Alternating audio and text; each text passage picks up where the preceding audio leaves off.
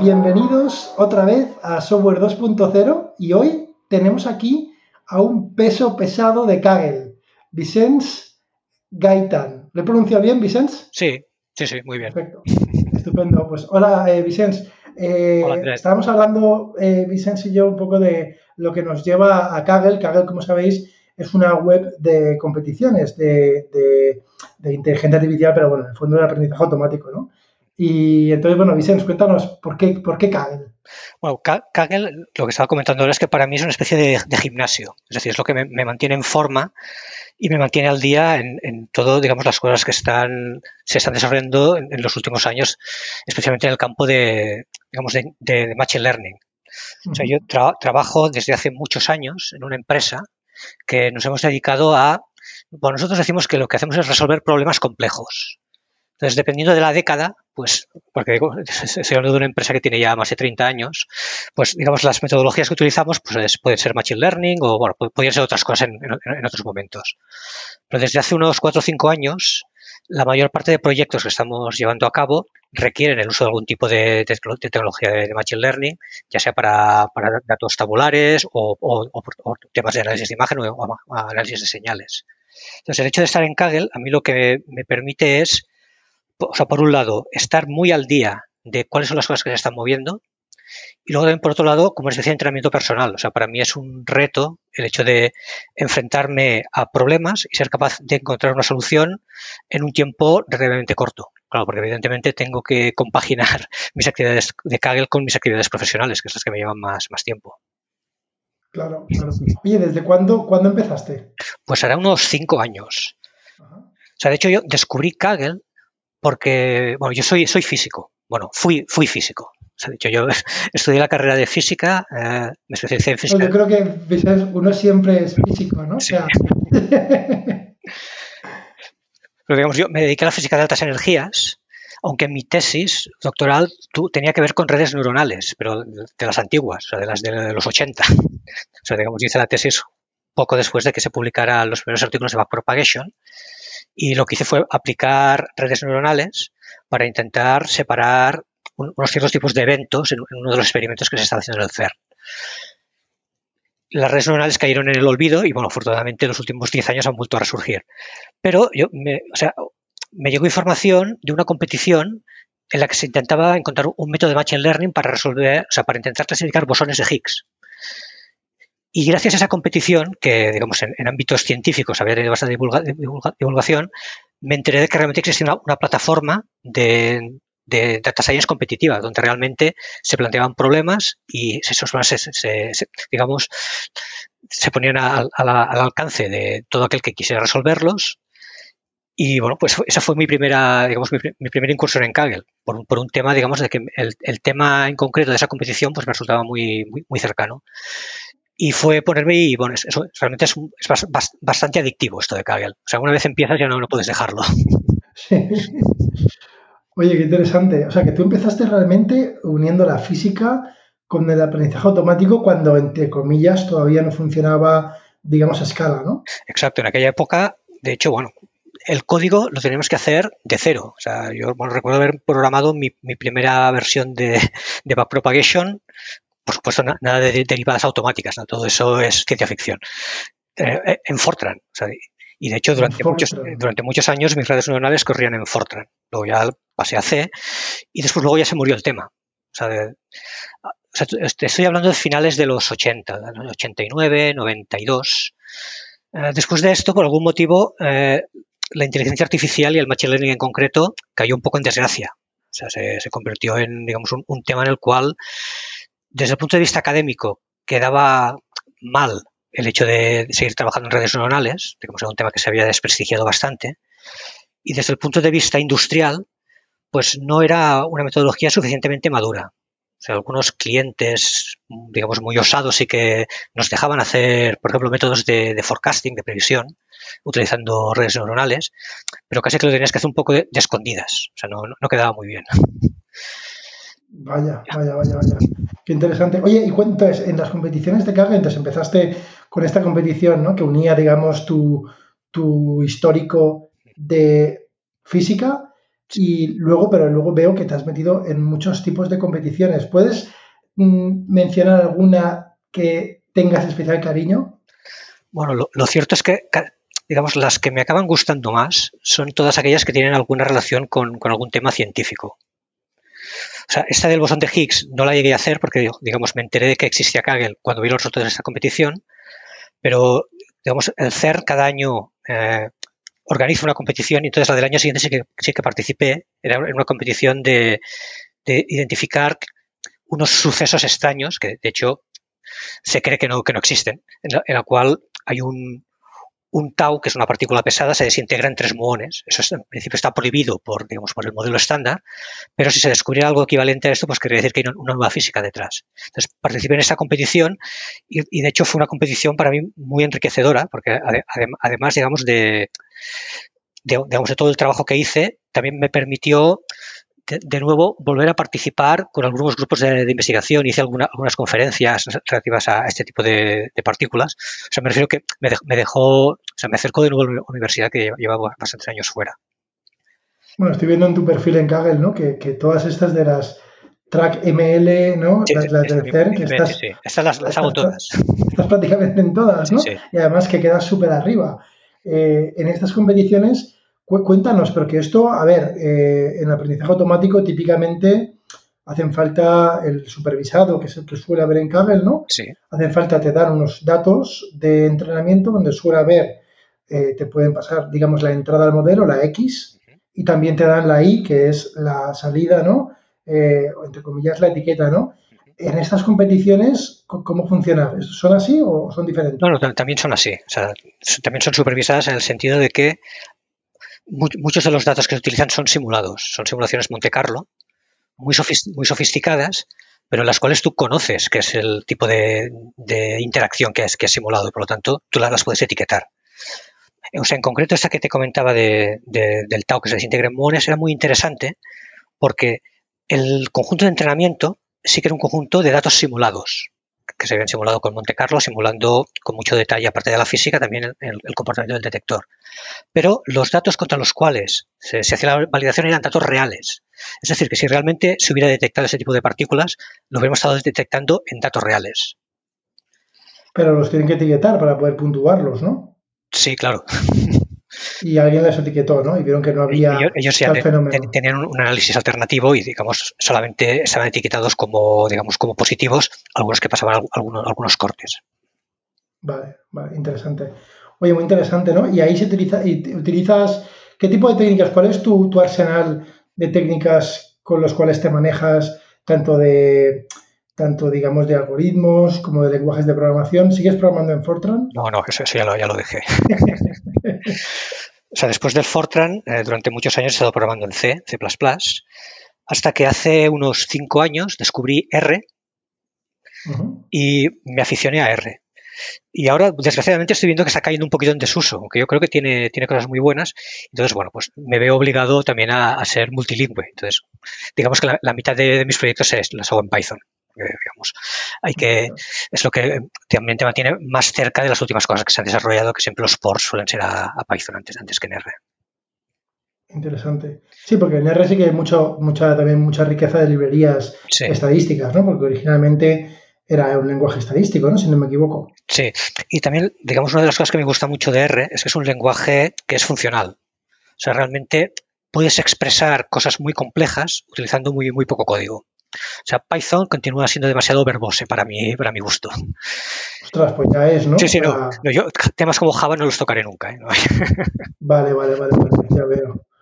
Ostras, claro, no, eso te iba a decir. Si Python ya en una línea a veces puedes condensar un montón de ideas, ¿no?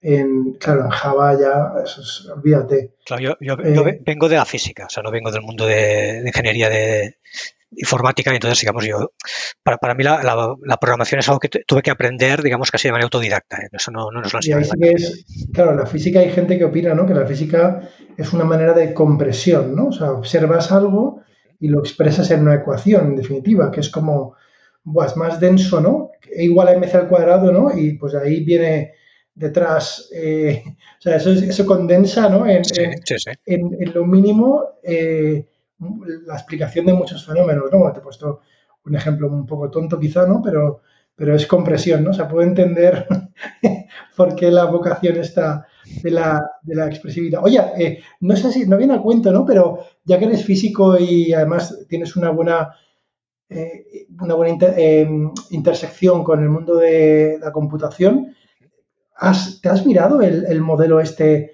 mm, de explicación que ha hecho Stephen Wolfram? Sí. Que el Wolfram Alpha, ¿sabes? Que ha sí, sí, sí, lo, he estado, lo he estado analizando. Y, cuéntame, cuéntame, tengo mucha curiosidad. lo cierto es que ya, ya lo había analizado en el momento en que hace, hace unos 10 años ya publicó una primera versión de, estas ideas.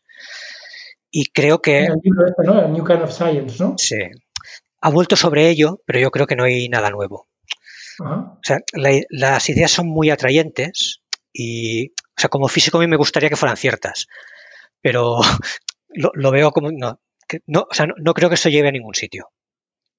O sea, acaba desarrollando un framework en el cual se pueden generar modelos físicos muy variopintos, pero que están muy lejos de, la realidad. O sea, todo, todo aquello que él luego saca a la luz que parece ser que podría reflejar temas que tienen que ver con relatividad o con mecánica cuántica, son ingredientes que están puestos muy ad hoc. O sea, él pone ciertos ingredientes y ciertas reglas para que eso después se manifieste. Eh, no sé, yo, yo, creo que ya, ya eso, digamos, a ver, Stephen Wolfman ha hecho cosas grandísimas en su vida, pero yo creo que eso ya es, digamos, una, una chochez de su vejez, por decirlo de alguna, de alguna manera. creo, creo que no va a ir a ningún sitio esto.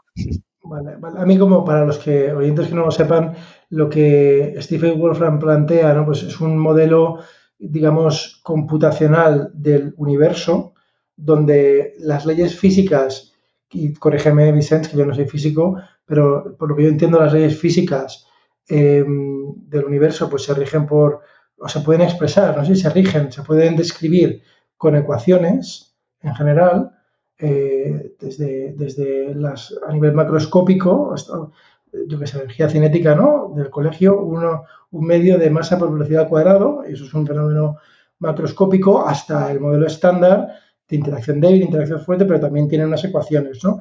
Y, en general, quizá exceptuando, eh, de nuevo, Vicens, corrígeme, eh, la parte cuántica, pues suele ser eh, en un universo continuo. Y Stephen Wolfram lo que dice es, bueno, imaginemos que el universo fuera Matrix, ¿vale? Para hacer un poquito de película, donde es todo, está, es un ordenador. imaginemos que, vamos a pensarlo en dos dimensiones para que es más fácil de ver que fuera que, que en tres. Imaginaros que el universo fuera de dos dimensiones y todos nos imaginamos una pantalla, ¿no? una imagen que tiene píxeles. Si el píxel es la unidad mínima de espacio, ¿vale? porque es de dos dimensiones, eh, pues y vamos a pensar con lo que se llama un automata celular que el píxel en el siguiente momento en el tiempo depende solamente de los píxeles vecinos, con unas reglas discretas muy sencillas. Entonces, él de esa idea tan sencilla la desarrolla y ve que eh, con reglas incluso muy sencillas, si las dejas suficientemente tiempo con condiciones iniciales normales, tampoco que tengan nada del otro mundo, pues emergen comportamientos muy complejos y, luego ya en su última iteración de este modelo eh, dice que hasta emergen eh, ideas que nos hacen recordar, yo lo voy a decir así, él es un poquito más taxativo, que nos inspiran a la relatividad, a la gravedad, a la explicación taxonómica de lo que es masa y de lo que es energía y de lo que es espacio, cosas muy, muy profundas, ¿no? Quizá la trampa, entre comillas, que se le puede achacar que hace es que para eh, que la escala que pone de su píxel, ¿vale? Es tan, tan, tan, tan, tan, tan pequeña que incluso el elemento de espacio mínimo, eh, que creo que es el, no sé si es el Planck. Sí, eh, es la de Planck el Planck, ¿no? Pues que, incluso que, un Planck es 10 elevado a un montón de sus unidades mínimas, con lo cual, eh, básicamente, es una teoría que no tenemos ninguna manera, aunque, aunque faltan un montón de incógnitas y de números que tunear por ahí, no hay forma de, probarlo eh, a nivel empírico, porque ya se ha encargado, le acusan, de tunearla para que los números subyacentes estén en otra escala que no podemos eh, hacer. ¿no? Posiblemente haría falta, no sé, si tú has trabajado en el CERN, eh, Vicens, pues igual, haría falta un acelerador de partículas más grande que el universo. Sí, está, hablando de, cosas que, realmente no son falsables, es decir, que no... O sea, su, su modelo cualitativamente parece que refleja cosas que se ven en la realidad, pero solamente cualitativamente, y las cosas nuevas que predice eh, no se pueden experimentar porque están, es lo que comentabas, están en unas escalas que no son, no son accesibles para, para digamos, nuestro, nuestros aparatos experimentales de hoy en día. creo, creo que es muy interesante esta idea de que tú puedes generar toda la física del universo solamente fijándote en interacciones que son muy locales, es decir, viendo lo que pasa en un punto y lo que pasa en los puntos de alrededor, y que es la propagación de, estas interacciones las que generan la complejidad que estamos viendo. O sea, yo creo que eso es muy interesante y es, bastante profundo. Pero bueno, que, de aquí salga una, teoría física útil, yo bueno, soy bastante escéptico. Muy bien, muy bien, vale. Bueno, esto era una pequeña pausa, ¿no? Porque me, veía la obligación de preguntarte, Vicens, porque a mí al menos es un tema que, me inquieta, ¿eh? Cuando vi la teoría y lo estuve viendo varios vídeos de varias horas y realmente eh, por una parte, en serio, una noche no dormí pensando en eso. En serio, ¿eh? intentando analizarlo, eh, me compré el libro, me lo he leído, el de A New Kind of Science. Él tiene un estilo muy particular, no parece, eh, en general, en artículos científicos, digamos, el objeto del que se habla suele ser lo que se está tratando. En los libros de Stephen Wolfram habla de él. Sí, sí, sí. Habla del propio, o sea, él utiliza, no es de hecho, el título tendría que ser un nuevo tipo de ciencia. Tendría que ser yo me he inventado un nuevo tipo de ciencia y me sorprende que solamente yo lo haya descubierto. Porque eso lo repite, o sea, no sé cuántas veces se utiliza el yo. Cosa que es que a nivel de, a nivel de estilo, ¿no? En, sí, sí, sí. en artículos científicos se utiliza poco, ¿no? Pero bueno, ahí ya, eh, bueno, esto ya es un tema quizá, quizá se pueda considerar un hereje, ¿no? Eh, yo estaba pensándolo hoy, ¿no? Digo, bueno, también en su día a lo mejor Copérnico fue un hereje, ¿no? Aunque era para, otro, para otra mm, institución, ¿no? En este caso era para la iglesia. Pero bueno. Oye, volviendo a las competiciones, Vicente, entonces, em, para la gente que no sabía, ¿no? Pues Kaggle es una plataforma que, ya, tiene años, tendrá 9 10, o 10 años, y recientemente fue comprada por Google.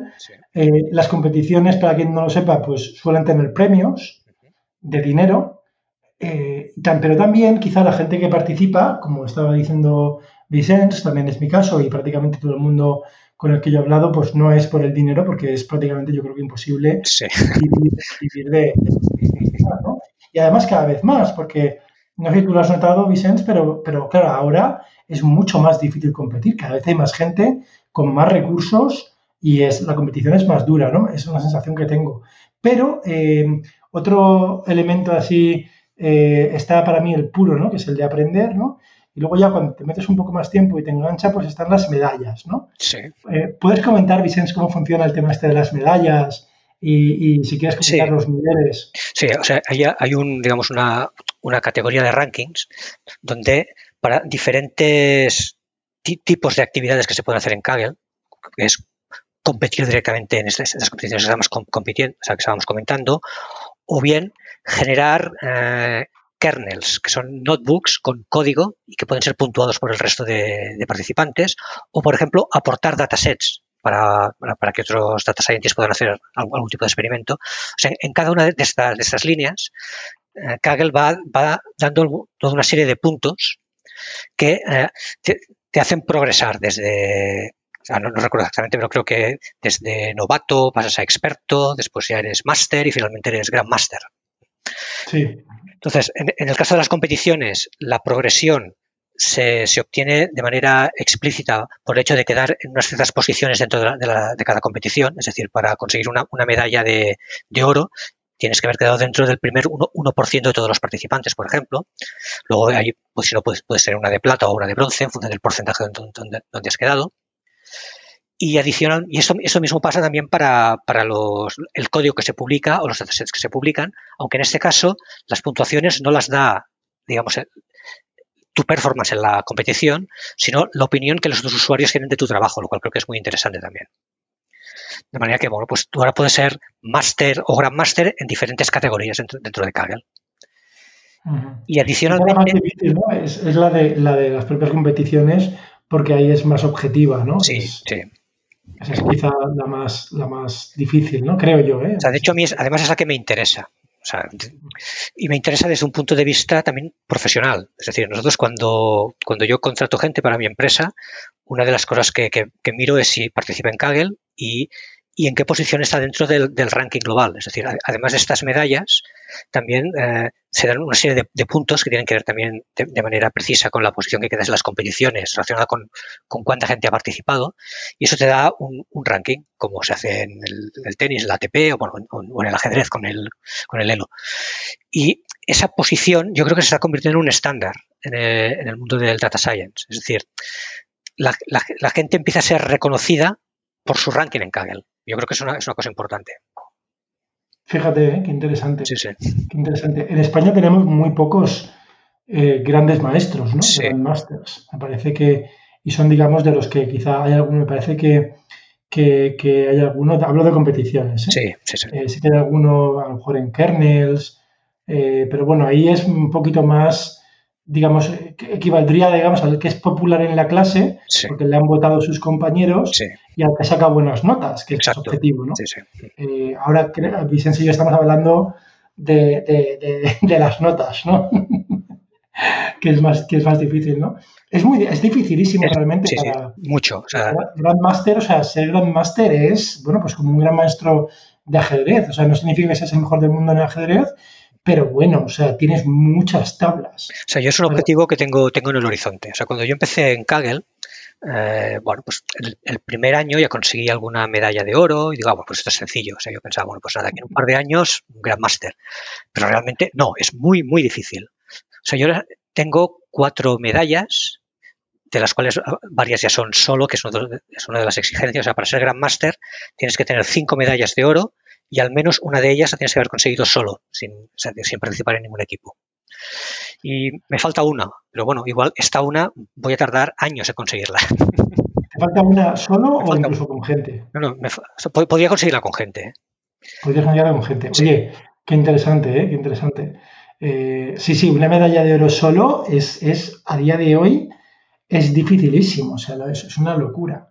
Eh, solo, ¿eh? Porque es que, claro, solo yo, yo cuando he competido, he competido eh, la mayoría de, veces con, gente eh, y, sí, casi siempre cuando, mm, vamos, no siempre, eh, pero muchas veces cuando mejor ha funcionado es cuando compito en equipos muy pequeños, Porque entonces en equipos pequeños siempre trabajas, o sea, es como que no puedes fallar a tu compañero, ¿no? A tu compañera. Porque, claro, ahí no te puedes crear. Pero a lo mejor cuando hay cuatro personas o cinco en un equipo, ahí hay gente que, que de repente, ¡pum! Desaparece. ¿no? Y no se puede, y por las propias reglas de Kaggle, pues no se puede, digamos, eliminar a nadie del equipo una vez se ha formado. Con lo cual, eh, sí, sí, es, O sea, yo, mi tendencia a participar solo, o sea, hay, también hay un tema personal de probarme a mí mismo, pero yo creo que el punto más importante es que cuando tú participas en un equipo, tienes una responsabilidad, en el sentido de, de que estás obligado a dedicar un cierto tiempo. Y, claro, digamos yo, mi actividad profesional lo que me permite es bueno, yo puedo hacer Kaggle cuando, cuando hago huecos y no sé cuándo voy a conseguir esos huecos. Es decir, durante mi día yo tengo que hacer ciertas cosas y si tengo algo de tiempo libre me puedo dedicar a Kaggle o por las noches. Pero incluso por las noches quizá hay, temporadas en las cuales, digamos, por temas de trabajo, pues tengo que estar más concentrado en temas que no, que no, me permiten, digamos, estar por Kaggle. Y entonces es, algo que eh, me, me sabe mal digamos, porque sí que recibo bastantes peticiones de, formar equipo, pero me sabe mal formar parte del equipo para luego después realmente no pueda, no hacer el trabajo que se espera de mí. Entonces, por eso en la práctica acabo, acabo compitiendo solo. oye, bueno, está, está, bien. ¿Ahora en cuál estás? Pues ahora estoy en, dos de imágenes, que no es lo mío. O sea, digamos, en, dos en paralelo. sí. Eso tiene tela, ¿eh? Bueno. Habla, el que dice que no, tiene, tiempo. A ver, también tiene su motivación esto. Y, de hecho, eh, cuando yo trabajo en cosas que no son Kaggle, también prefiero tener varios temas abiertos. O sea, es. Creo que es muy, muy frustrante tener un único tema contra el cual luchar y que se te presenten obstáculos. Yo creo que es muy bueno tener un segundo tema para cuando algo se pone complicado, poder cambiar y hacer una cosa distinta. Y en el caso de Kaggle me pasa esto, es decir, eh, intento tener al menos un par de competiciones abiertas que voy haciendo una o la otra, porque o sea, hay momentos en que encuentras paredes, que ya no sabes qué más hacer, o sea, has probado todo lo que se te ocurre y bueno, pues sería volver a repetir cosas que ya has hecho, pues las dejas reposar y te dedicas a, otra cosa.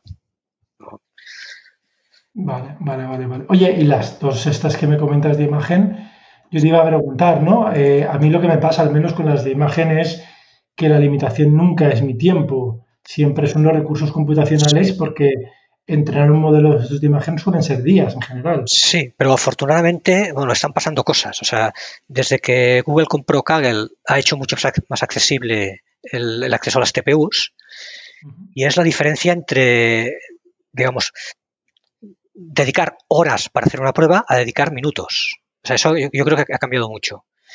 Incluso en, en Colab, que también es una, plataforma de Google para, para, digamos, para hacer, para hacer data science, hay la posibilidad de utilizar TPUs de manera, de manera gratuita. Yo creo que eso, eso está cambiando el panorama, es decir, ahora se puede experimentar de manera mucho, mucho más rápida. Vale, Javi, ¿tú, utilizas recursos de estos? Sí, Yo personalmente tengo una tarjetita modesta, entonces, bueno, pues con eso no voy a ningún sitio. En, mi empresa tenemos algunos servidores donde tenemos varias, varias tarjetas montadas, pero bueno, tampoco es nada del otro mundo. Digamos, el más potente tiene 4080 Ti, o sea que tampoco no, es, no, es, no está a, la última y que además típicamente las tenemos bastante ocupadas estas máquinas. O sea, de hecho, en la empresa, una de, una de, las consignas que tiene la gente es que si, si, nuestra gente quiere hacer Kaggle, les dejamos tiempo libre para hacerlos y les dejamos recursos. Entonces, bueno, digamos, hay mucha, muchas horas donde esas máquinas están ocupadas para Kaggle, pero bueno, digamos que tampoco, tampoco es la panacea. Y yo últimamente lo que estoy descubriendo es que utilizar las GPUs de Kaggle, que ahora ya son V100, o sea que son máquinas muy potentes, o las que puedes encontrar en, Colab, que suelen ser P100, o si, o si no, no, o si no con TPUs, eso acelera muchísimo las, pruebas.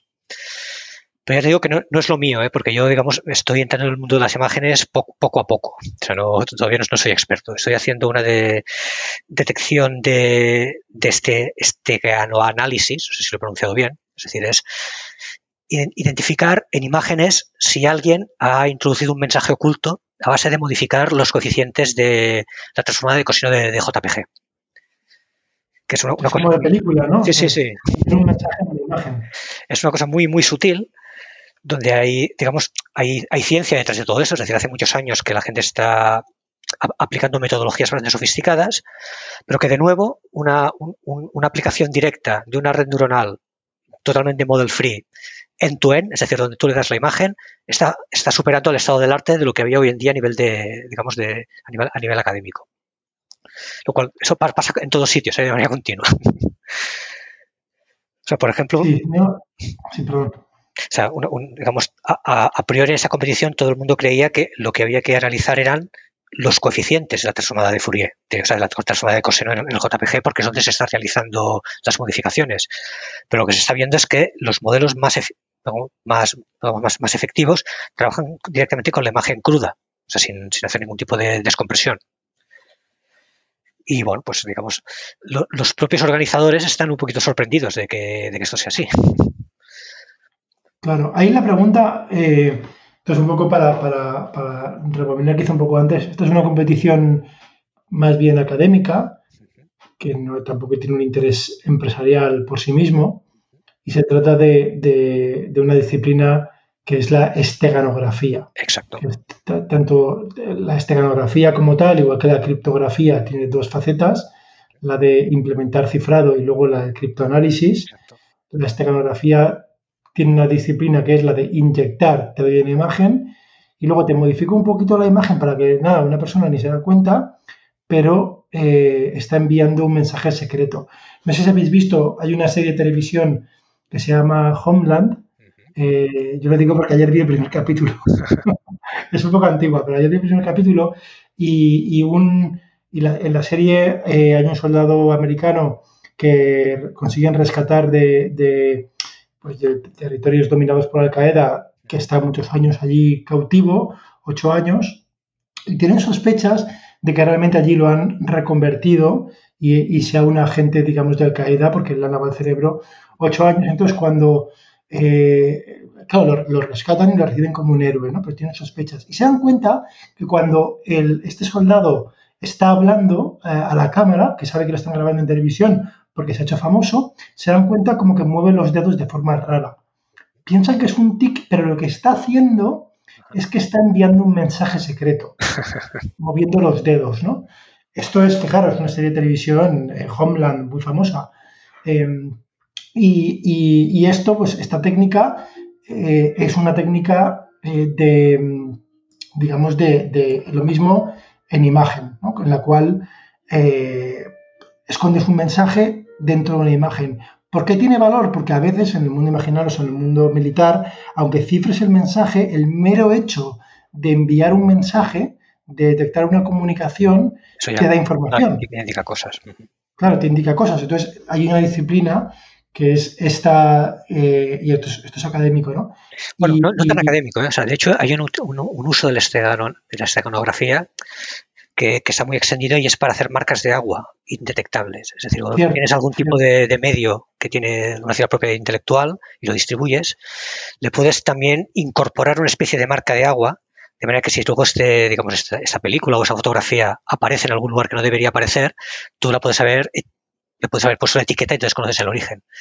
Y la, gracia es que, digamos, este tipo de, de, cambios a la imagen son tan imperceptibles que sería muy difícil detectar dónde están para poderlos eliminar. Cierto, cierto, tienes razón, sí, sí, las famosas watermarks, ¿no? Las marcas de agua, sí. Y, y entonces aquí, pues una sorpresa, ¿no? Que, que, yo también he estado reflexionando estos días sobre esto, es que pues la comunidad científica se había hecho sus modelos específicos para este problema eh, y resulta que coges cualquier modelo de los modernos, pero modelos estándar que además se han pensado para clasificar imágenes que en teoría son buenos haciendo otra cosa, que es diferenciar un perro de un gato, o sea, como, cosas relativamente evidentes, ¿no?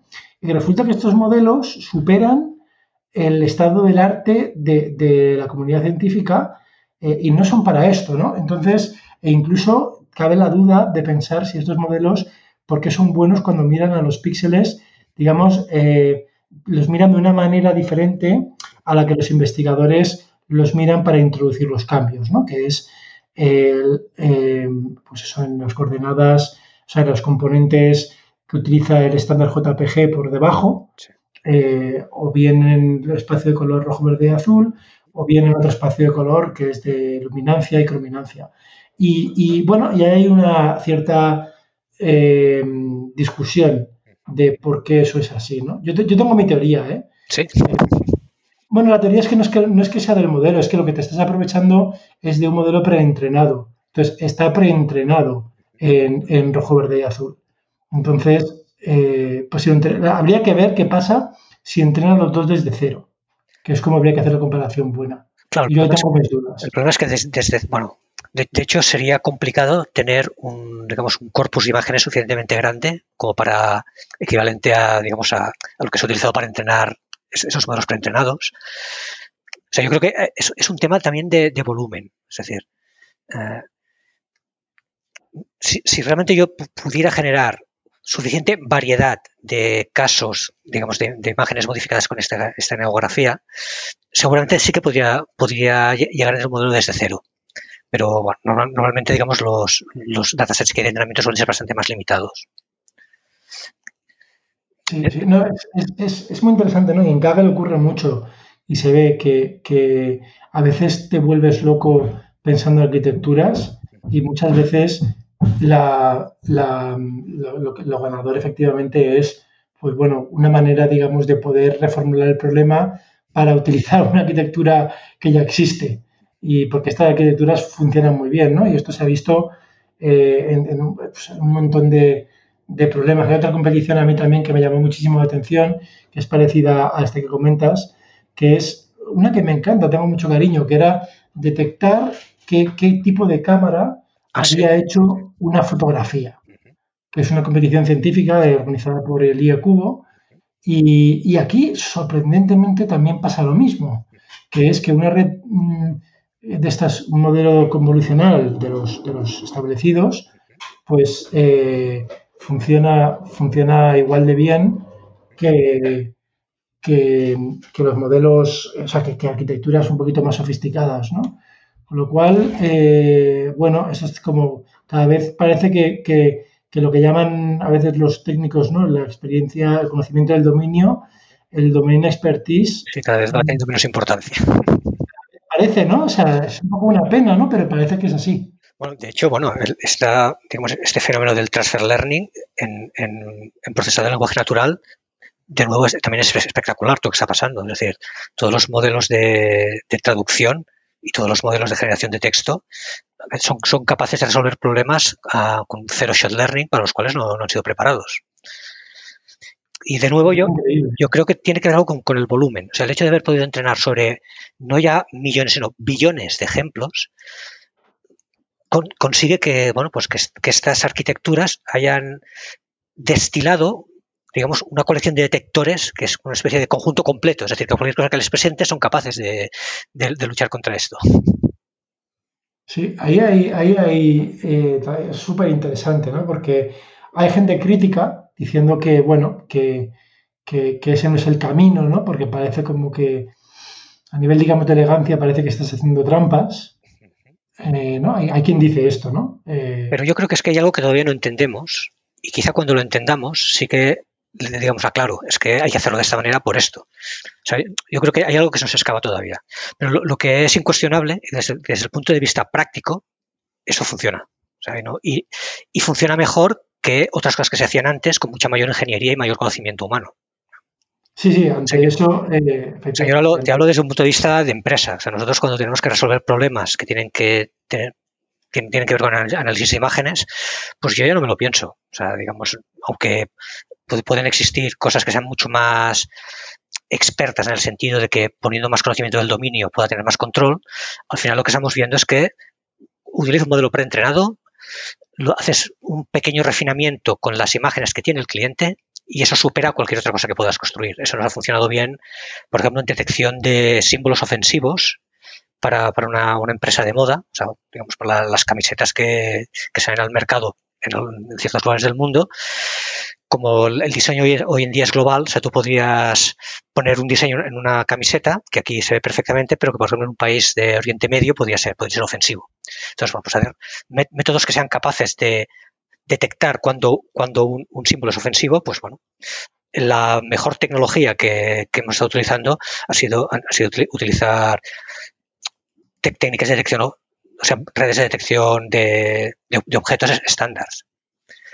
Qué curioso. Oye, y a nivel, entonces en el mundo, fíjate, ¿no? Estás diciendo, Vicens, que te metes en Kaggle un poco originalmente por un tema de inquietud científica ¿no? y de vocación. Eh, luego lo utilizas como gimnasio mm, para estar en las últimas técnicas y utilizando los últimos lenguajes, los últimos métodos.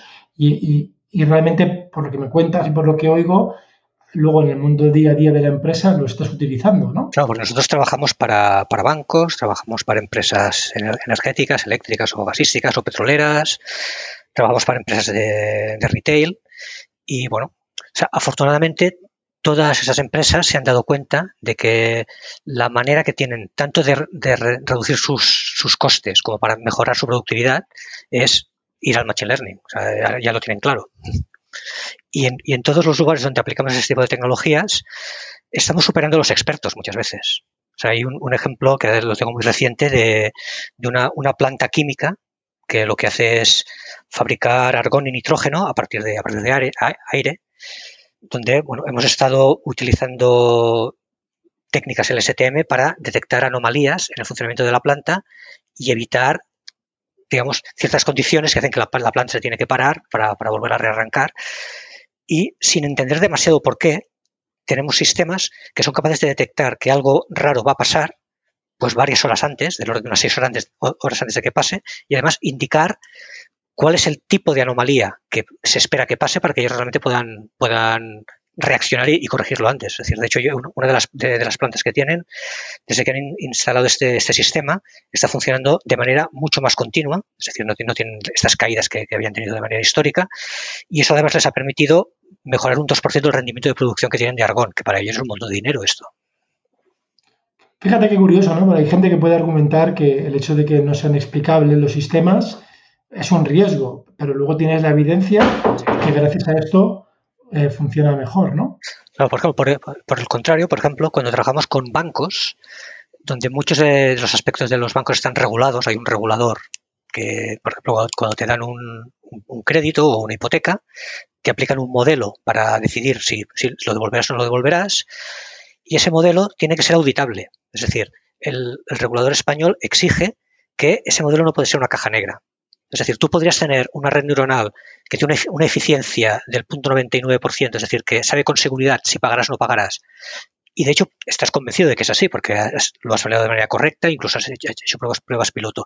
Pero no puedes usarlo para conceder un crédito o denegarlo si no es totalmente explicable. Y hasta hace muy poquito, eh, para el regulador, un modelo explicable era solamente un modelo lineal.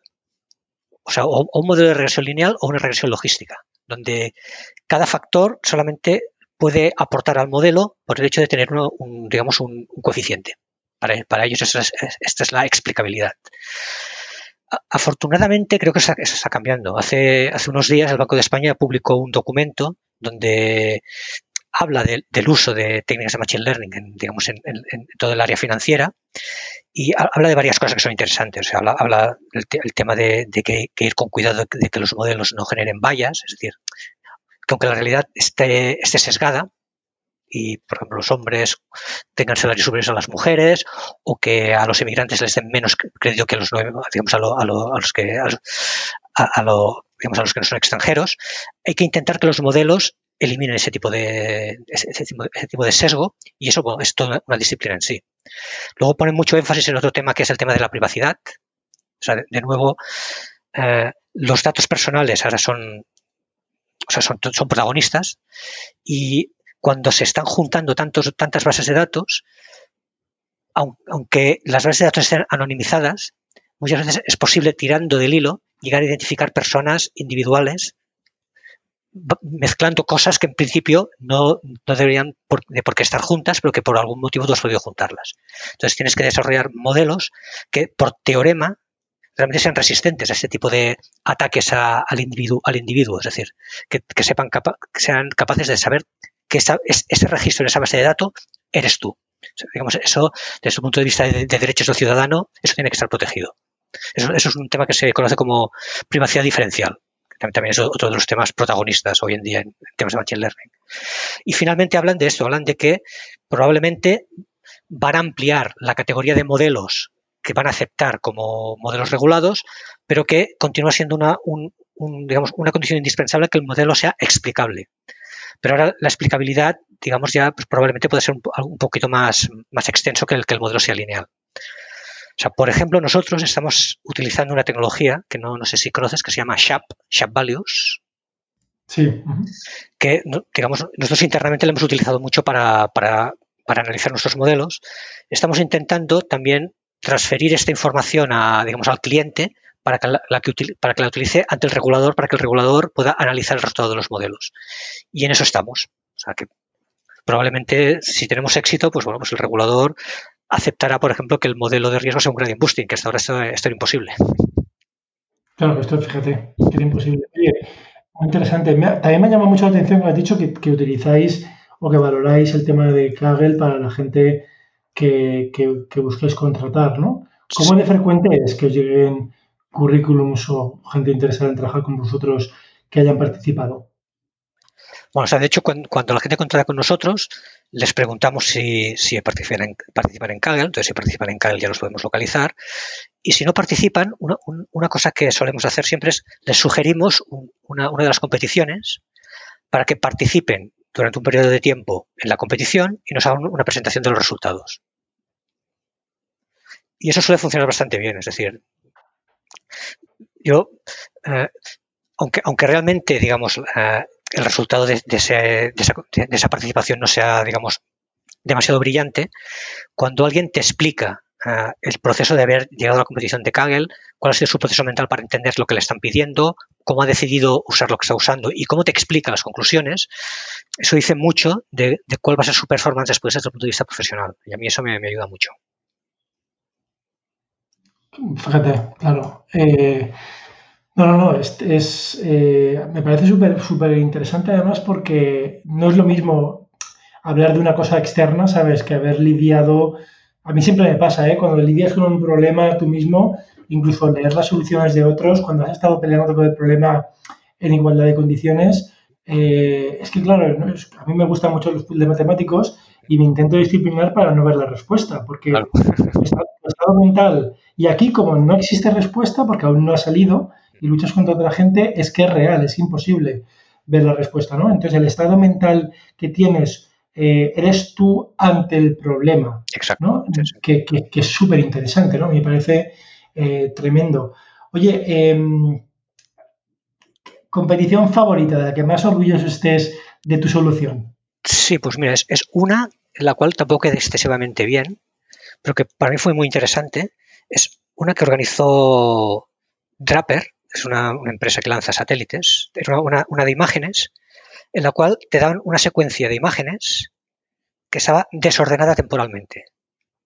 Y tú tenías que, o sea, era una imagen de, una cierta zona de Estados Unidos, entonces, eh, era una imagen, en concreto estaban, estaban, tomadas desde avión, pero la idea es que iban a tener satélites que iban a estar tomando fotos de manera, continua y lo que daban es de una misma zona, no exactamente igual, es decir, había un, cierto drift de, las imágenes, o sea, zonas aproximadamente en la, misma posición, te daban cinco imágenes y tú tenías que ordenarlas temporalmente, es decir, decir, estaban tomadas en cinco días consecutivos y tú tenías que decir cuál era el primer día, segundo día, y es un problema que incluso filosóficamente es muy interesante.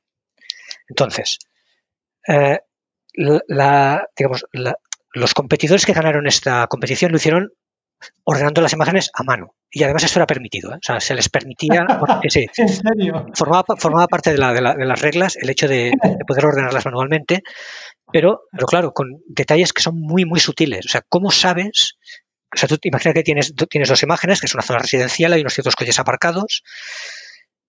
Y bueno, pues, eh, ¿cómo sabes que un día es anterior al otro? Bueno, por ejemplo, si ha llovido, puedes ver que está seco, el siguiente es un poquito húmedo, después menos húmedo, se va secando. O sea, hay un, montón de pequeños detalles.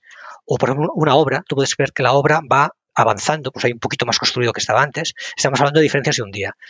Bueno, pues yo, hice una solución que era totalmente machine learning. Es decir, lo que hice fue eh, identifiqué puntos de la imagen de, una, manera puntos de interés de una manera totalmente no supervisada y después hice un modelo de gradient boosting sobre estos puntos.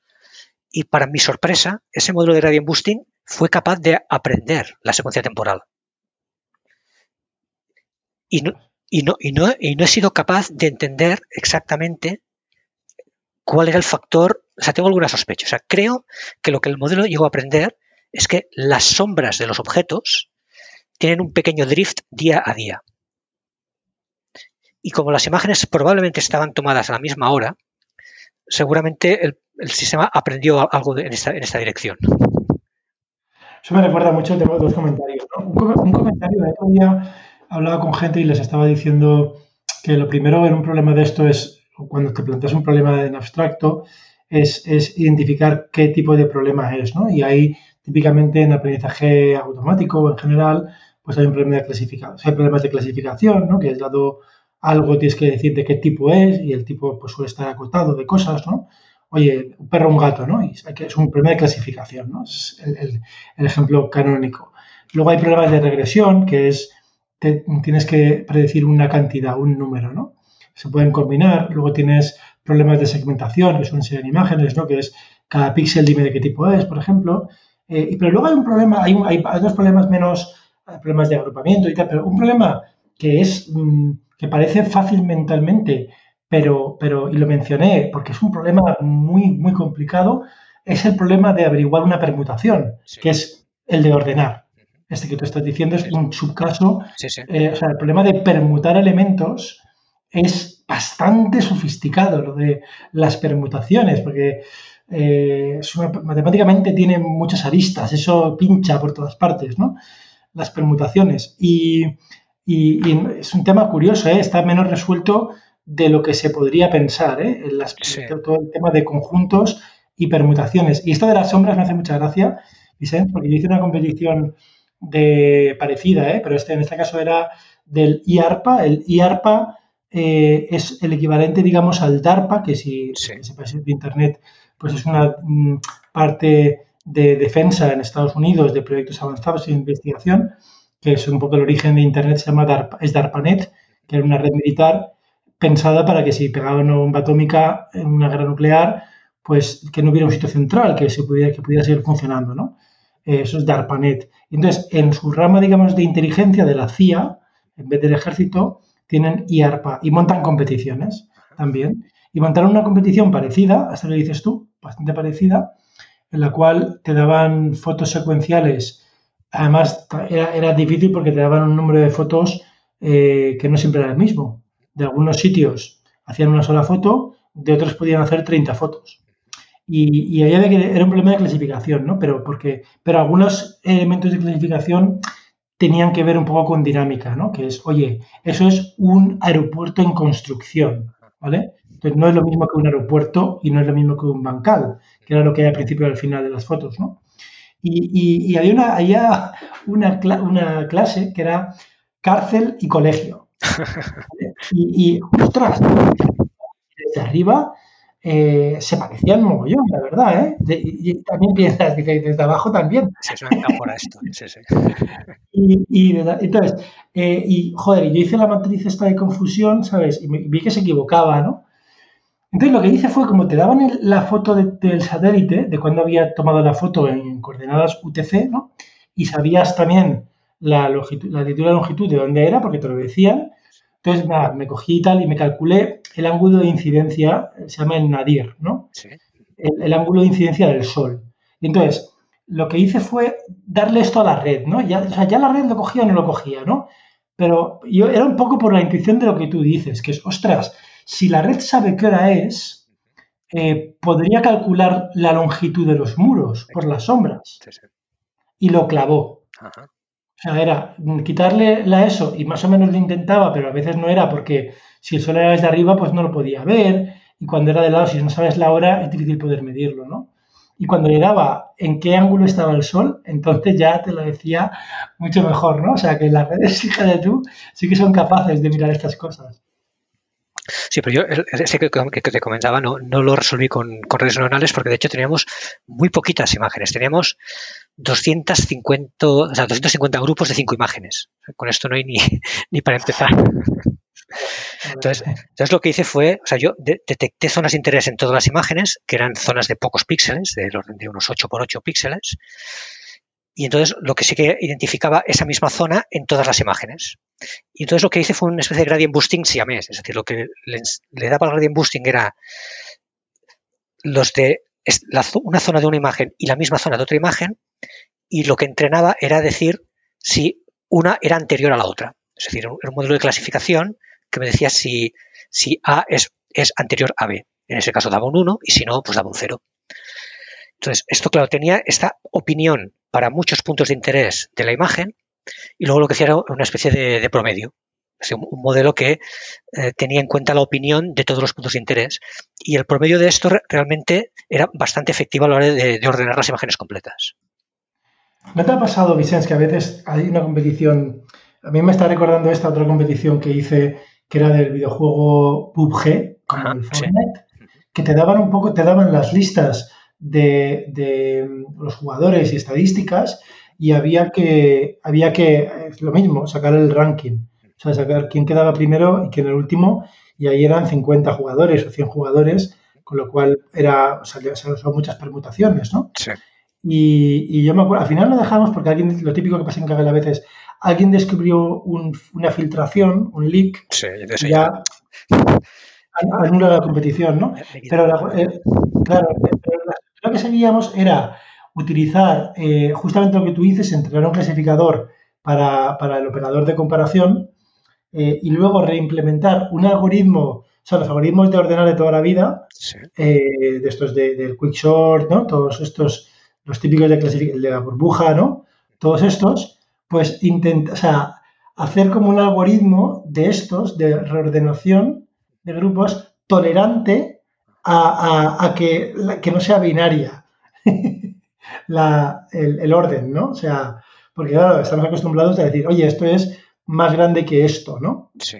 No tiene sentido decir, esto es más grande que esto en un, en un 62%. Ya. ¿No? O sea, es, o es más grande o no es más grande, ¿no? Entonces se plantea, fíjate, es interesante, ¿no? O sea, si tienes un, un, operador de comparación que no es fiable, eh, ¿cómo implementas un algoritmo de ordenación tolerante a, ciertos fallos?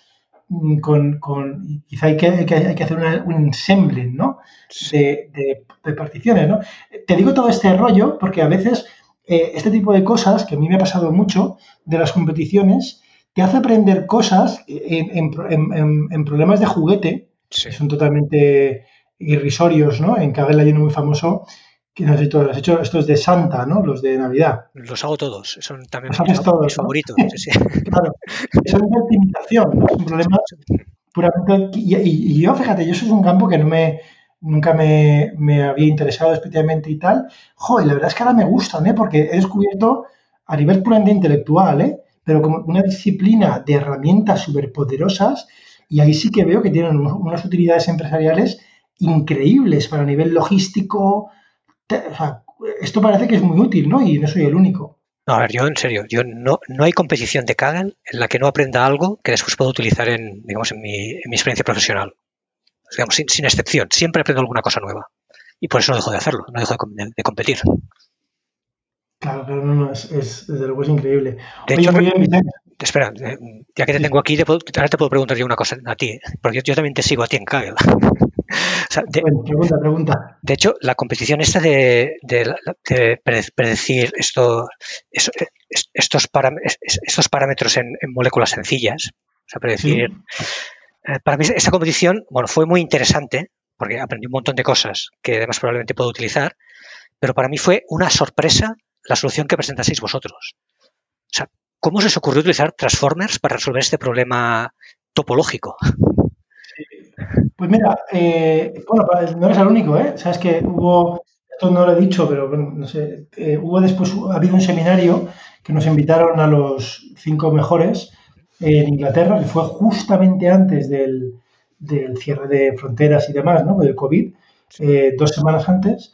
Y, estuvimos ahí en Inglaterra, pues nada, los equipos eh, con mejores puntuaciones.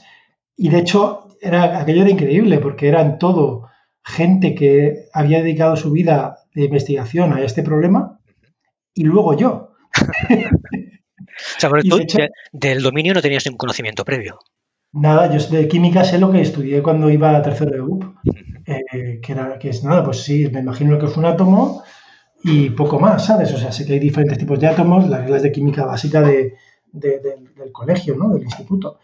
Con lo cual no, no, no, sabía nada. De hecho, entonces, un poco, pero fíjate, yo siempre, casi siempre suelo pensar así. Y es lo que a mí personalmente me gusta mucho del, aprendizaje profundo en particular, ¿no? Que es, es imposible que yo me pueda convertir en un experto en cualquier tema de estos en uno o dos meses, que es lo que dura una competición, ¿no? Entonces, para yo jugar a este juego, mi única manera es, pues, ya, ya partir de esa base. Entonces, esta competición vino porque eh, Pavel, que he hecho muchas competiciones con él, me contacta y me dice, oye Andrés, mira tal, que sé que te gustan los problemas difíciles, mira esta, ¿no? Y yo la veo, claro, tú sabes de, moléculas y de física, ¿no? Pero a nivel de, aprendizaje automático es muy complicado, porque una molécula... ¿Cómo la estructura, Claro, es una estructura complicada. Eh, en la cabeza pues tenemos siempre esas bolas, ¿no? Ahí y eso es un, podrías pensar que es un grafo, pero encima es un grafo complicado. Y, encima lo que piden en esta competición no era de una molécula clasificada, no, te piden entre parejas de átomos, y a veces te piden muchas parejas, otras pocas, ostras, o sea, simplemente de cómo se representa, eso es complicado, ¿no? Luego encima te metes en el foro y la gente, muchísima gente con conocimientos de física cuántica, utilizando términos, no sé qué, los ángulos diédricos. Yo, claro, entonces, primero le digo a Pavel, ostras, Pavel, ni de casualidad y tal, ¿no? lo típico, además casi siempre es así, ¿no? Esto es da. Em, pero ya, pumba, ya tengo ahí la mosca detrás de la oreja y me quedo pensando varios días y pienso, vamos a ver, ¿cómo se puede representar me parecía súper interesante, ¿eh? ¿Cómo se puede representar una molécula? Y entonces, quizá el, punto de inflexión aquí, quizá vino al principio, pero la arquitectura original no nos dio toda la solución, pero vino pensando es, ostras, que una molécula en sí mismo es, no es una secuencia, eh, ni tampoco una imagen, ni siquiera un grafo, que simplemente una molécula es un conjunto, ¿vale? A nivel matemático, ¿no? Exacto. Un conjunto, tú lo puedes desordenar, pero sigue siendo el mismo, ¿vale? Porque la información de, dónde está cada átomo es parte del elemento, ¿no? O sea, cada elemento es la X y la Z y luego el tipo de átomo, ¿vale? Tienes tres numeritos y luego una, una clase. Vale, oye, pues mira, ya tenemos algo, ¿vale? O sea, ya, vale. Entonces, primer problema, ostras, no hay demasiadas redes neuronales. Yo siempre voy a redes neuronales. Eh, no hay demasiadas redes neuronales que, que, se chupen conjuntos.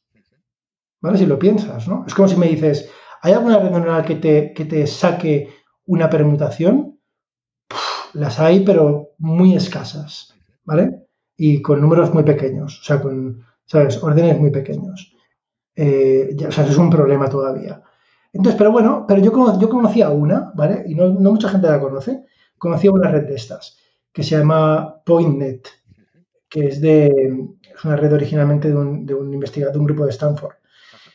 Y, y, bueno, pues hago el típico que haces, ¿no? Pues una, una prueba de concepto y oye, pues, joder, no está mal, ¿sabes? No, no, no, no, o sea, bajamos de, no sé, no me acuerdo, pero una puntuación decente, ¿sabes?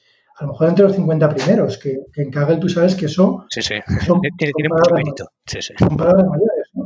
Eh, cuando todo el mundo utilizaba cosas rarísimas, eh, incluso redes neuronales de grafos, etcétera, ¿no? Y entonces, eh, me acuerdo, curiosamente, haciendo, escuchando un podcast, fíjate cómo vino la idea. hay un podcast de mm, Lex Friedman, que es un investigador, un profesor del MIT, que, que, entrevista de casualidad a un quizá uno de los investigadores españoles de más renombre y mayor impacto, que es eh, español, de hecho es de, Barcelona, em, de Sabadell. Ah, Oriol Viñal, sí, sí, sé quién es. Yo lo entrevisté en mi podcast, fue el primer entrevistado.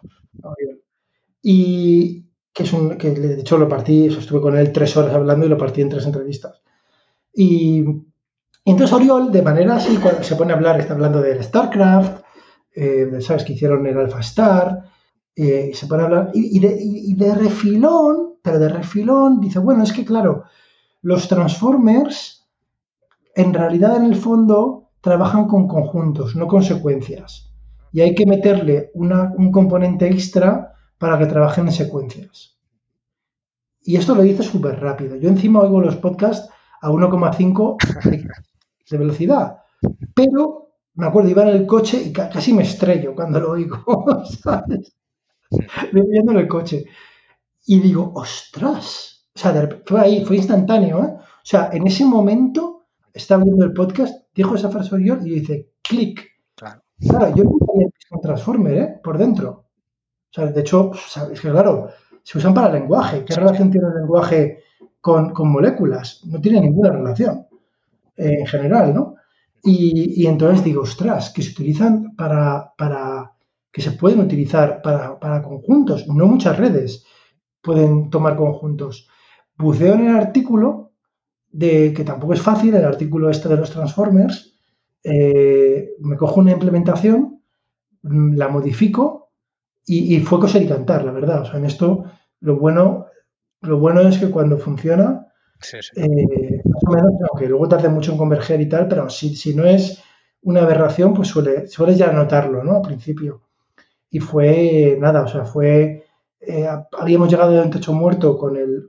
¿sabes? Un techo con el PointNet, pero la estructura de datos ya la teníamos y fue aplicar el, el, transformer puro, no el transformer entero, sino una parte del módulo modificada y, aquello era brutal. Yo creo que, o sea, eso que dices vosotros es la, la contribución más interesante de, toda la competición. ¿eh? O sea, yo creo que, o sea, yo, eso lo, tengo ahí marcado porque yo se lo, utilizaré para algo en algún, momento. Y de hecho tiene un montón de, utilidades y de hecho fue un poco el feedback general del, congreso este que hicieron el simposio científico en Inglaterra, que por cierto va a haber un artículo, en, no sé si en Science o en, o en Nature, de esto, eh, fue, fue, fue esta, ¿no? Nadie se esperaba.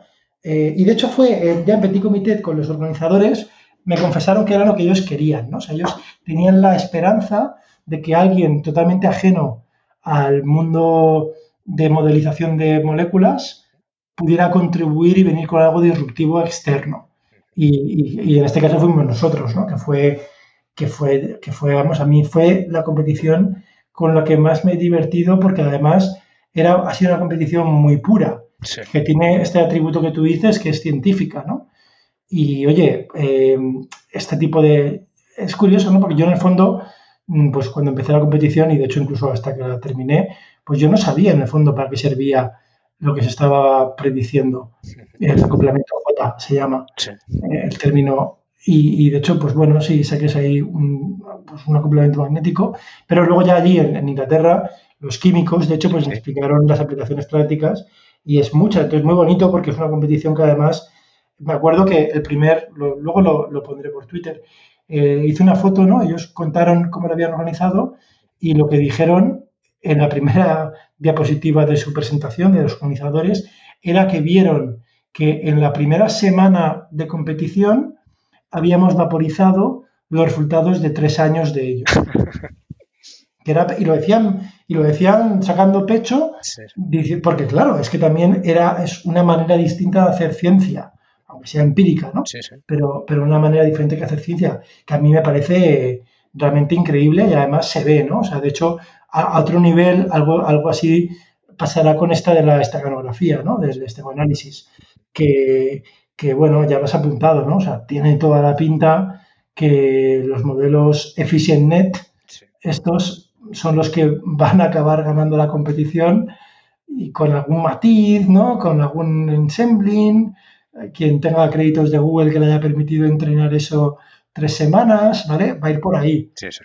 Y es una historia que se repite. Hace poco hubo una competición de Facebook, sobre todo, bueno, impulsada por Facebook y por más empresas, de detección de ultrafalsos, de deepfakes. Sí, y, y, las, todo un poco, todas las ganadoras, eh, fíjate, la parte positiva es que los modelos eran muy sencillos, la parte negativa es que eran muy sencillos. Es que al final nadie consiguió eh, mejorar un clasificador estático de imágenes, ¿no? Para mí es una lectura muy agridulce, ¿vale? Este, este problema, ¿no? Me hubiera, me hubiera gustado, y lo voy a decir en público, eh, entrevistar a, una persona de Facebook que es español y lidera esto, pero no la han dejado. No le han dejado. Eh, no le han dejado. Tenía, de hecho, tenía el guion del, de la entrevista y tal, y quería hablar de la competición. Ha sido un poco polémica, eh, como no lo han dejado, pues mira, ya que Facebook me hace el feo, pues como yo amplifico lo que ha pasado, eh, en parte ha habido mucha polémica porque han descalificado, descalificaron al primer equipo que estaba tentativamente mm, como ganador porque eh, según, según ellos habían utilizado imágenes que no tenían autorización escrita de, gente, ¿no? Fíjate, eran imágenes que aunque tenían una licencia eh, Creative Commons comercial, es decir, que a priori podías pensar que se... Que, bueno, a priori no, pues la licencia es muy explícita. O sea, Creative Commons comercial es que esas imágenes se pueden utilizar para uso comercial. Y es explícita, ¿eh? Sí, sí.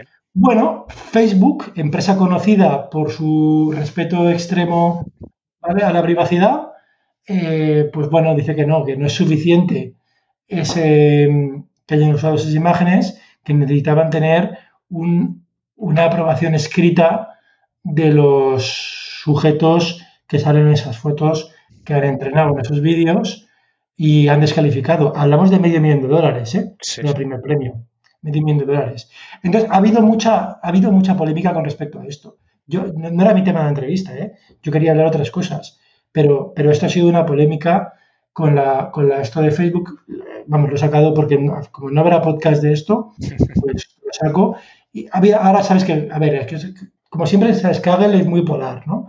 En, en, algunas cosas de estas, la gente a veces lo saca de extremos, bueno, yo qué sé, para mí esto no era la esencia, para mí quizás la esencia de esta competición era que han ganado modelos estándar, o sea, yo como, si me pongo el gorro de investigador, pues me da cierta pena, digamos, que lo que gane sea un clasificador estático, ¿vale? Que no haya arquitecturas nuevas, distintas de clasificación. Yo participé eh, con ideas locas, ¿eh? O sea, a mí cuando me gusta, me gusta meter una idea un poquito distinta, meter algo distinto para disfrutar. Y, jo, yo, lo típico, Vicente, yo, en mi cabeza sigo pensando que mi idea tenía que funcionar. Mi idea, fíjate, además la vas a, la vas a, entender rápido porque está muy relacionada con, dos competiciones que hemos hablado. Mi idea era coger bloquecitos de, cada vídeo, ¿vale? Eh, bloques, y tú imagínate, ¿vale? Que cada cámara de cada vídeo tiene un patrón de ruido subyacente que no se ve por el ojo humano fácil, ¿no? Tanto sea ruido del sensor, como ruido del compresor, como una combinación de todos los ruidos, ¿no? Con lo cual, si tú mm, cambias un trozo de imagen por otra... Estás cambiando el patrón de ruido, claro. El patrón de ruido lo cambias, ¿no? Vale, bien. O sea, esa es como la idea subyacente, ¿vale? Y el ruido lo puedes ver en un trozo de imagen o incluso lo puedes ver el ruido mosquito, que, que sabes que si te gusta el cine antiguo, ¿sabes? Sí, sí. Hay un patrón espaciotemporal, ¿no? De ruido mosquito. Entonces, pues la, idea era entrenar em, con una disciplina que se llama aprendizaje métrico, metric learning, eh, entrenar a medir distancias entre trozos de píxeles para decir, para responder a esta pregunta, este trozo de imagen y este trozo de imagen de vídeo, o sea, de secuencia de vídeo, aunque sean pequeños, ¿eh? pertenecen a la, o sea, pertenecen al mismo vídeo, o sea, están cerca o están lejos. ¿Vale? Em, aunque sea, porque uno puede ser ahí que sea un trozo de un árbol y otro un trozo de una cara, pero el patrón de, de, de ruido subyacente debería ser parecido, ¿no? O sea, eso es un poco la idea subyacente de, la aproximación, ¿no? Entonces, eh, entrené ahí eh, un, pues, todo un sistema para medir justamente esto, ¿no? O sea, dado trocitos, ¿sabes?, temporales, ¿no? De, de, de vídeos, decir si, si están cerca o lejos. Eh, para luego eh, lo aplicas en, eh, o sea, coges una imagen entera, le pasas el, la métrica esta por todas las combinaciones, ¿no? Que, bueno, son, en el fondo te interesan las de la cara y todas las demás, ¿no? Y dices, bueno, intentar responder a la pregunta que es, ¿la cara de este vídeo se ha grabado con la misma cámara y el mismo momento que el resto de la imagen de ese vídeo? ¿Vale? Suena guay. Esto no, superó las aproximaciones convencionales esto. No, de alguna torta. No, no, no, es que, o sea, no, es que no llegó a ni funcionar. Ah. O sea, el, el, el, tema es que no, no es lo típico, ¿no? Que siempre te planteas con esto. O sea, es eh, esto debería haber funcionado en mi cabeza. Por algún motivo no. Nunca sabré, porque no voy a dedicar más tiempo, si es que mm, si es que no tenía que funcionar porque hay algo de base que he planteado mal, ¿sabes? Hay un problema irresoluble o que tengo un bug en el código. Que puede ser.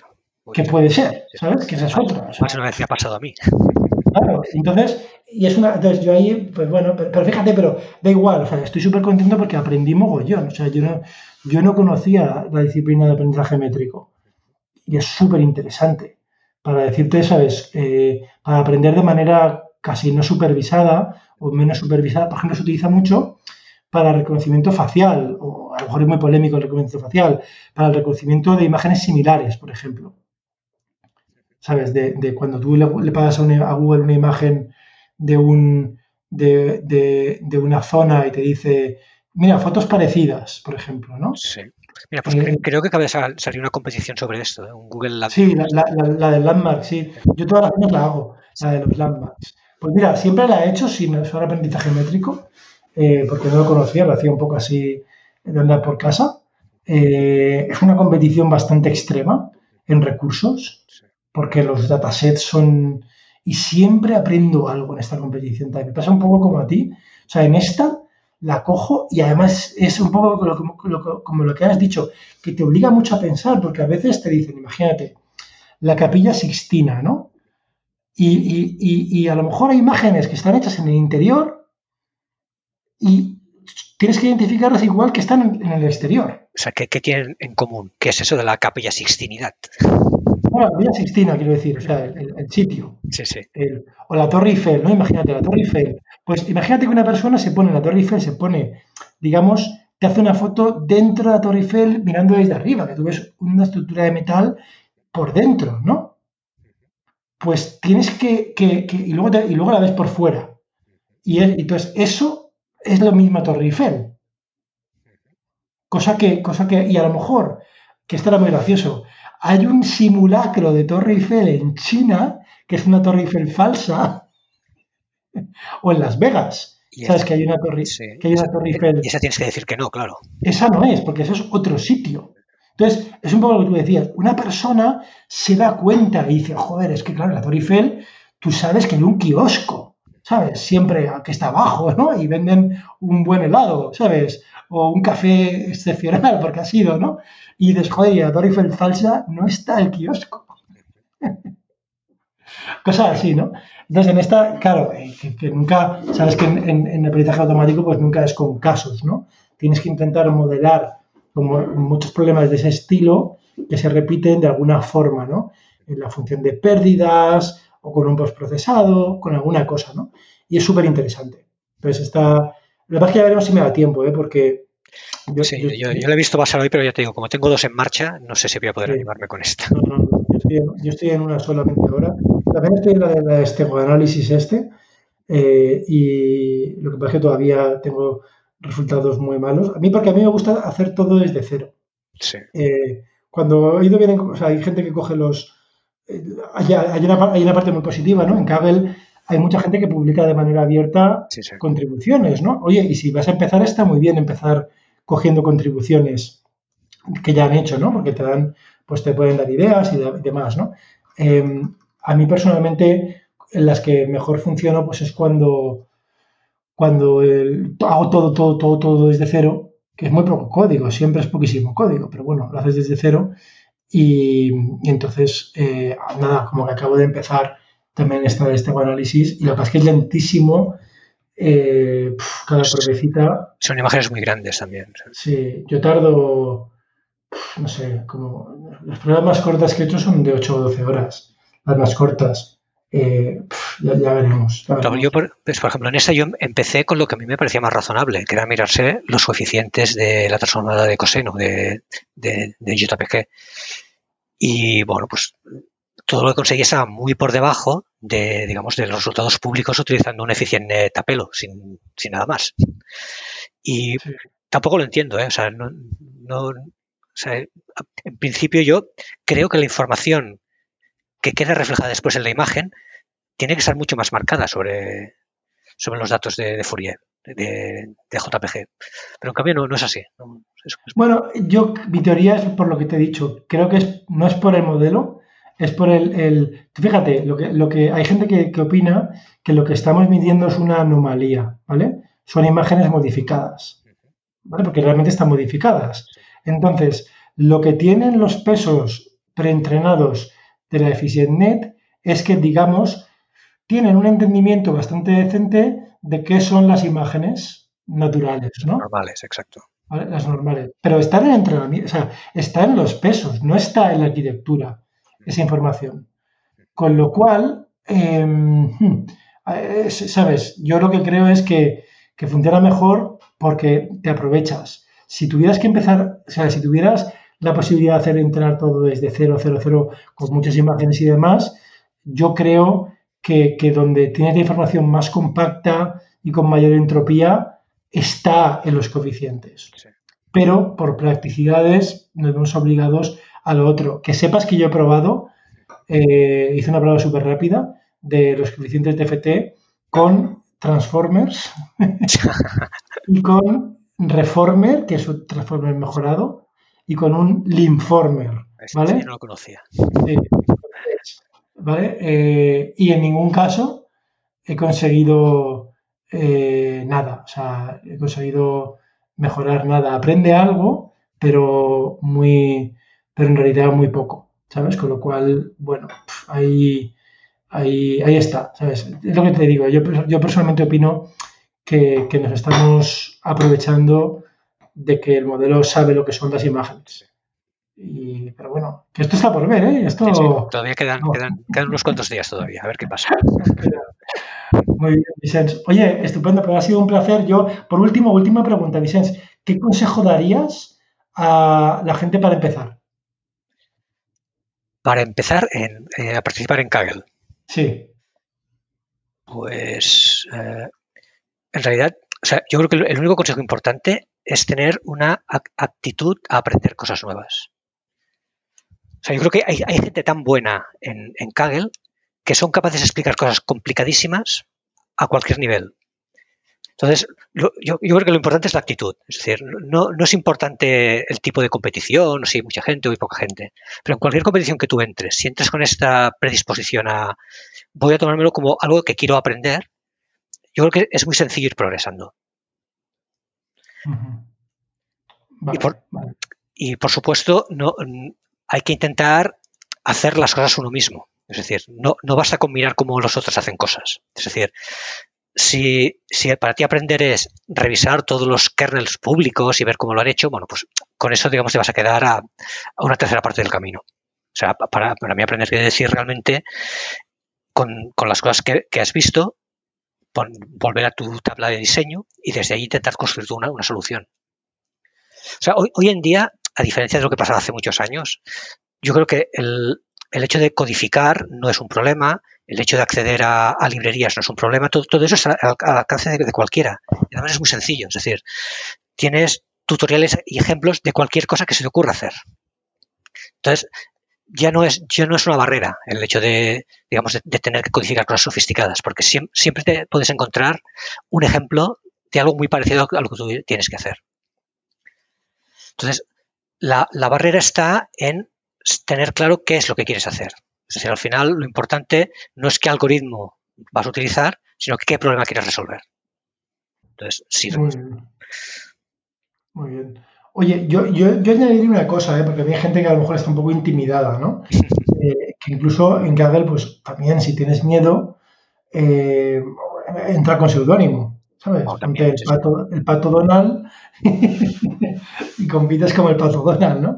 Que, que, que, bueno, así, porque igual hay gente que le da miedo ahí poner su nombre y si quedas mal, ¿no? Que, que puede pasar, ¿no? Ese es otro consejo que yo, vamos, que he oído de, que nunca lo había pensado, ¿no? Y una vez se lo oí decir a una persona y me parece que tienes razón. Yo cuando me di de alta, sin saber a dónde iba, me puse mi nombre, no, no me lo pensé dos veces. ¿no? Pues mira, yo me di cuenta de Kaggle, te lo voy a decir, yo descubrí Kaggle nada más salir, pero no sé por qué, o sea, como que hace nueve años creé la cuenta.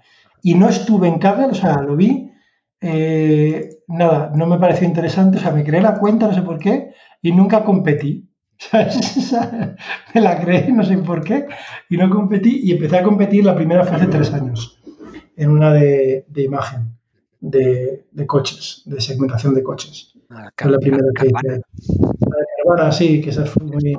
Y ahí, y ahí, fíjate, ahí fue también una solución, eh, bueno, pues yo qué sé, con algo de, un, pelín, una cosita un poquito distinta que tenía, eh, y luego, puf, eh, un bug de código, ¿sabes? Tuvimos ahí un bug de código eh, que, que, no quedamos mejor eh, por un bug de código, ¿sabes? Que, como había que implementar todo esto que fuera muy eficiente porque también era muy lento, eh, hubo que hacerlo multiprocesador el código y tú sabes que cuando haces algo multiprocesador, sí, las cosas se, complican. Y las condiciones de carrera son, son el, pan de cada día, ¿no? Y ahí una condición de carrera que por supuesto pasa a veces, ¿sabes? Por supuesto, no es, no es, no es que no es determinista, es que claro, los, los bugs en el mundo este de, las ciencias de datos son peligrosísimos porque en el software convencional el bug hace que casque el programa. Entonces los bugs, vamos, sale humo, ¿vale? No los, no, no, no los puedes pasar por alto, ¿no? Pero aquí no, o sea, aquí un bug te puede hacer perder un par de puntos de precisión. Sí, es que el Machine Learning, en cierto sentido, es, es como el caos, es muy, muy sensible a pequeñas variaciones en las condiciones del experimento. Por, por, eso es tan importante la reproducibilidad después. Es decir, ¿cuántas veces me he encontrado yo con que el, el mejor modelo que me va, ahora no sé cómo volver a generarlo? Sí, sí, sí, cierto. cierto. Oye, eh, fenomenal, Vicente. Oye, pues nada, un placer. un placer. Haberte, haberte, tenido en el podcast y, y, nada, y nos veremos por y nos veremos por Kaggle. Sí, sí, ahí, ahí nos cruzaremos, igualmente. Resulta que justamente antes de empezar a grabar este podcast notaba que el audio que yo grababa se oía bastante mal. Compré hace tiempo un micrófono de condensador, un micrófono bastante bueno. Y pensaba que lo que estaba ocurriendo era que el micrófono de condensador había cogido humedad y tenía un problema. Pues bueno, cogí el micrófono de condensador y lo metí literalmente en el horno para secarlo. Y lo sequé. Ahora estoy editando el podcast y me acabo de dar cuenta que se oye fatal. ¿Y sabéis lo que estaba pasando? No sé si notáis que el audio de ahora es mucho mejor. ¿Sabéis lo que estaba pasando? Que en lugar de estar grabando con el micrófono bueno, estaba grabando con el infierno del micrófono de la webcam, encima está súper lejos. Por eso se me oye súper mal. En fin, que mucho software 2.0, pero esto ha sido software menos 2. Un saludo.